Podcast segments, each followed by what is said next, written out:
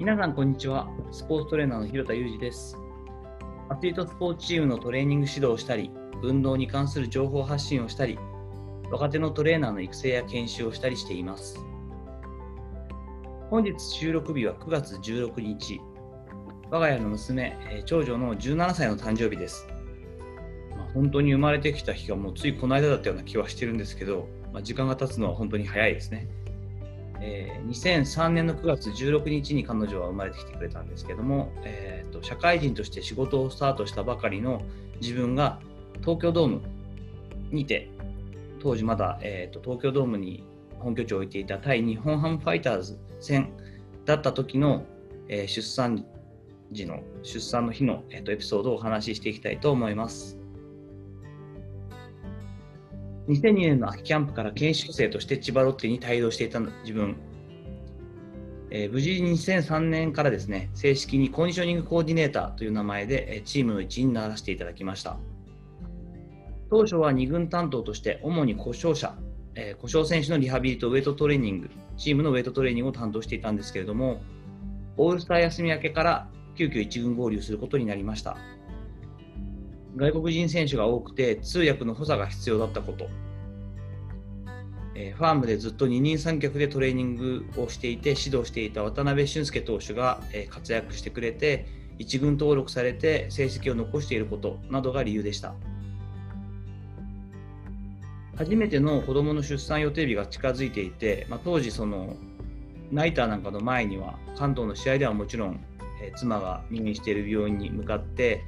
えーと様子を見たりしてたんですけどなかなか生まれてこなくて予定日はちょっと過ぎてしまって。そうだな。9月15日かの時なんかブルペンにあの当時外国人投手のシコースキーブライアン・シコースキー投手というのがいたので試合中は僕は大体ブルペンにいたんですけど、えーブルペンとかにこうねあの入ってると中継ぎ抑え投手がそこにいたりすると「あヒロトのとこ生まれたのか」なんて当時の小宮山悟投手とかがあの声かけてくださっていてそういえば小宮さん今日誕生日ですねとかいう話を他の選手がしてて。せっかくなら小宮山さんと同じ誕生日だったらいいななんて僕自身は思ってて。今日でもまだ生まれてないんですなんて言ったら大丈夫かヒロトお前今日だったら小宮さんだけど明日だったら僕の誕生日だぞとかって話になって当時の河合隆投手という、えー私と同じ年の同級生の、えー選手がとっても優しい左ピッチャーだったんですけど、まあ、中継ぎにいて「えー、ボブかよ」とかいじられキャラなんでね。小林宏之とかやいや言ってましたけどそれはやめた方がええなとか言ってボブなんか本人も言ってたんですけど、まあ、結果的にあの同じボブこと河合隆投手と同じ誕生日にうちの子供が長女が生まれるんですけど当日は東京ドームの、えっと、日本ハムファイターズ戦まだ先ほども言ったんですけど北海道に本拠地を移すギリギリ前かな。なので、えっと、東京ドームが、えー日本ハムファイターズさんのホームグラウンドだったんですけど試合前にこうメディスンボールスローなんて言ってそれこそその、えっと、ボブこと河合隆投手にですねメディスンボールをこう投げて彼がこうな鋭く投げ返すみたいなことをやってる最中に当時はスマートフォンではなくて携帯電話だったんでその携帯電話が鳴ります。着信を見てみると、えーうちの妻の妹義理の妹からの電話だったのでパッ取らせてもらって「えあのもうそろそろ始まりそう」って言ったら「ゆいさん生まれました」って言われまして「えー、もう生まれたの?」って話で。あの陣痛が来てからがすごく早かったみたいで。で、まあ、試合前に、まあ、生まれてることは分かったんですけれども。で当然その当時の、えっと、妻が妊娠中っていうのは知ってお伝えしてたので当時の監督だった山本浩二監督からもあの、まあ、出産があったら大丈夫だからあのある程度のとこまで行ったらもうあのすぐに帰っていいぞと言ってくださってたんですけど1年目千葉ロッテに入ってそのプロの現場でやるのは1年目だった時もあって、まあ、ちょっとやっぱりこうやることがまだあるしでその日は、えっと、渡辺俊介投手の先発の試合でもあったんですよね。でずっとその2軍の時からこう二人三脚というか一番初めにこの私のトレーニングプログラムを全面的に信用してくれて、えー、とそのプログラムでやってくれたのが渡辺俊介投手だったりもしたのでやっぱこうやることというかルーティンとかで関わるものっていうのはいくつかあったのでやってからやっぱり試合終わってからすぐ帰らせていただきますお願いしますという話にして、まあ、その時にあの当時の外国人選手とかあの投手とかがもうめちゃくちゃいいやつらなんですすんごいいやいや言ってくれるんですけど、まあ、その話はまた今後させていただくとして結果的にあのその試合が始まります。で、試合が終わってから初めてその長女が生まれたその病院、妻が、えっと、入院していた病院に行くんですけども、その試合が3対1だったと思うんですけど、もうちょっとかな、5対1だったかな？確か1点。結局、渡辺俊介投手がそのその試合に先発して、そのまま完投するんですよね。えー、っと渡辺俊介がその活躍した多分3年目、彼の3年目のブレイクした年の2003年の9勝目がその試合に当たります。で、試合が始まる前にそういう余計なことは言いたくないなと思っていたんですけれども、あの途中のところで誰かが言ってくれてるみたいで、結構こう集中しながらも淡々とした投手なんで、渡辺俊介の性格っていうのは結構淡々としてるので、まあ、頑張って、あのどんどん投げてったら、早く、ね、試合終わって勝ったら早くいけんでしょうなんてことを結構途中でもさらっと言ったりするような余裕があるのかどうかっていうのはまた彼のタイプの場合別なんですけど、で、試合が終わったところで、もちろんヒーローインタビューは渡辺俊介だったんですけど、おめでとうと、あそういう話をして、こう、直後登板直後のこうルーティンのクールダウンみたいなことを一緒にしていたら、いや、おめでとうはあれでしょうって、有事でしょうって、もういいよ、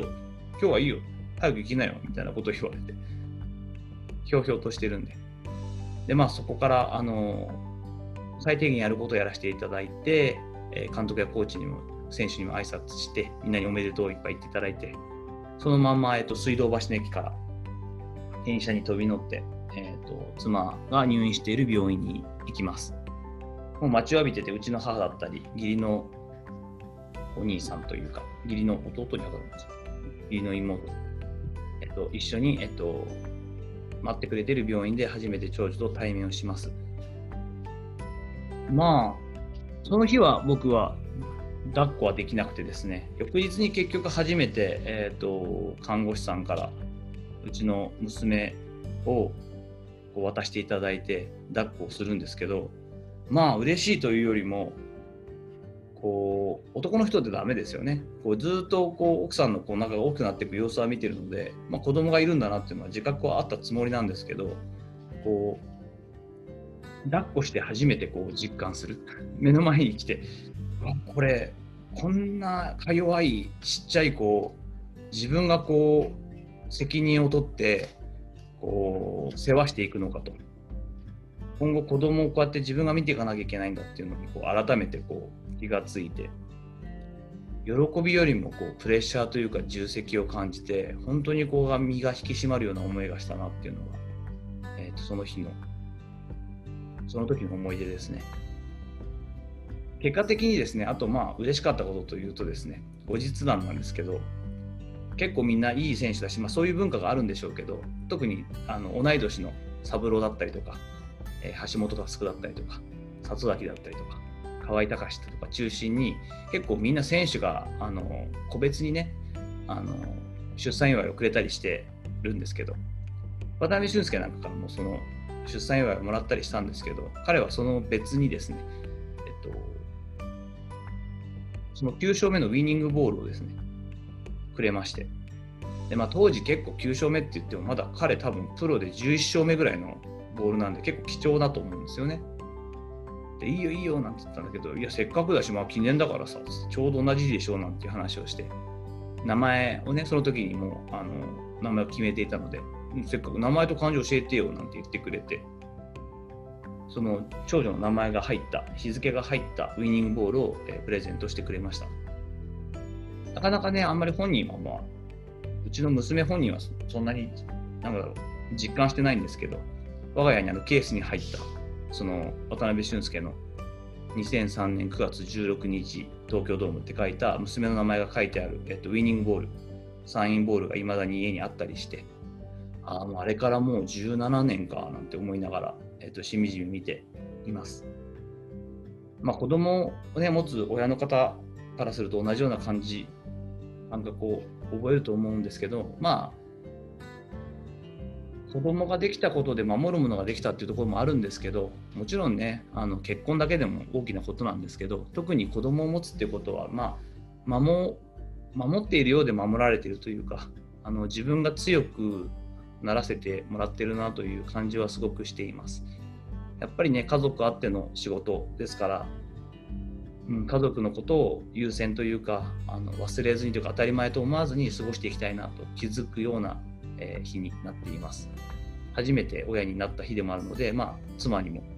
おめでとうとありがとうというのを必ず伝えるように、えー、しているような、えー、特別な日が9月16日だなと思っていますさて、いかがだったでしょうか、えーと、本日はちょっとプライベートな話で申し訳ないんですけれども、えー、9月16日、長女の誕生日ということと、そのそれにまつわるエピソードについてお話しさせていただきました。引き続きご質問やご意見などもお待ちしています。えー、こんな話聞きたいとか、ちょっとこういうこと相談したいんだけどって、もしあればですね、はい、ぜひよろしくお願いいたします。本日まで最後までお聴きいただきありがとうございました。この後も充実した時間をお過ごしください。それではまたお会いしましょう。広田裕二でした。